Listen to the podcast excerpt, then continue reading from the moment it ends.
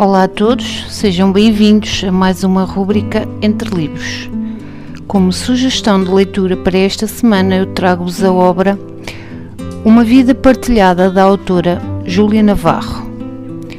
Júlia Navarro, Madrid, 1953, cativou os leitores com os seus oito romances, que publicou até hoje A Irmandade do Santo Sudário, A Bíblia de Barro, O Sangue dos Inocentes, Diz-me Quem Sou, Dispara, Eu Já Estou Morto, A História de um Canalha, Não Matarás e De Lado Nenhum.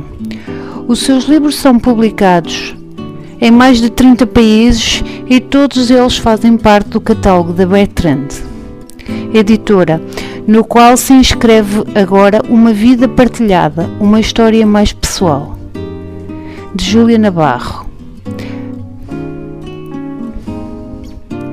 Uma homenagem à leitura e um olhar pessoal sobre o papel da mulher ao longo da história com o encanto habitual, a, a voz de Júlia Navarro consegue surpreender-nos uma vez mais. Até ao século XX, a história foi escrita por homens. Isso explica porque é que as mulheres mal aparecem como sujeitos na histórias da história. No entanto, a lista de aquelas que a protagonizar protagonizaram, peço desculpa, foi extensa, desde a deuses a rainhas, desde cortesãs a cientistas, desde atrizes a santas, desde escritoras a políticas, estivemos em toda a parte, mesmo que um manto de silêncio se esforçasse por nos cobrir e ignorar. Mas não se pode contar as histórias destas mulheres sem levar também em conta a história dos homens. Pois, desde o princípio dos tempos, as vidas dos ambos se têm se feito entrelaçadas.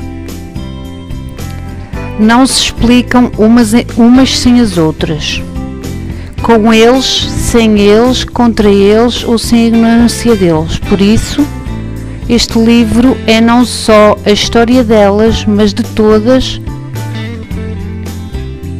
contadas não através da supremacia patriarcal, mas antes partindo de um terreno comum.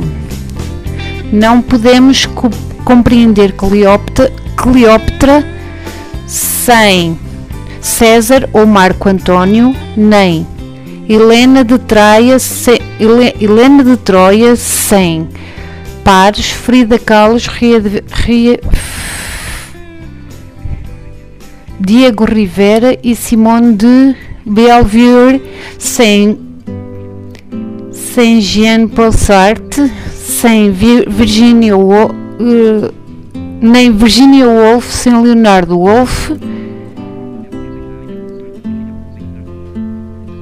Este livro é um relato pessoal de uma viagem, uma viagem de inquietações e leituras, o meu encontro com histórias protagonizadas por mulheres, sejam elas reais ou criaturas literárias, sem esquecer o papel dos homens que lhe era mais próximo, para o bem e para o mal.